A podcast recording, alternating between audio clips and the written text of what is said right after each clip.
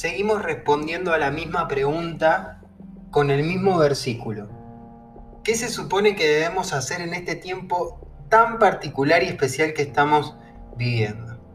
El versículo dice, si mi pueblo que lleva mi nombre se humilla y ora, y me busca y abandona su mala conducta, yo lo escucharé desde el cielo, perdonaré su pecado y restauraré su tierra, dice Dios en 2 Crónicas 7:14. Y en esta tercera parte dice, y me busca y abandona su mala conducta. Se me venía un versículo clave en cuanto a mi decisión, en cuanto a tomar esta decisión en esta tercera parte del versículo. Buscad a Jehová mientras pueda ser hallado.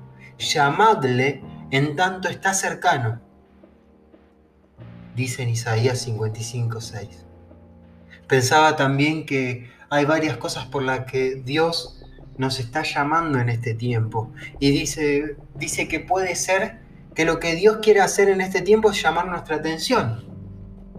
¿Vieron el versículo? ¿Escucharon el versículo? Puede decir eso. Puede ser que nos esté sacudiendo para que despertemos nuestra relación con Él. Estábamos tan convencidos de que venía todo tan bien, pero este tiempo nos dijo que no. Puede ser que no nos esté recordando que en ningún momento somos personas que estamos bajo control, que somos libres. Puede ser que quiera recordarnos quién soy yo y que lo que yo hago importa y tienen consecuencias para bien o para mal.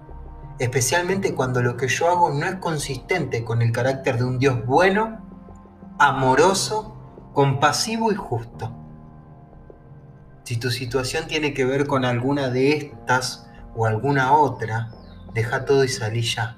Anda corriendo a hablar con Dios. Estás a un latido, a un parpadeo de cumplir estos desafíos y confiarle todo, absolutamente todo a Él.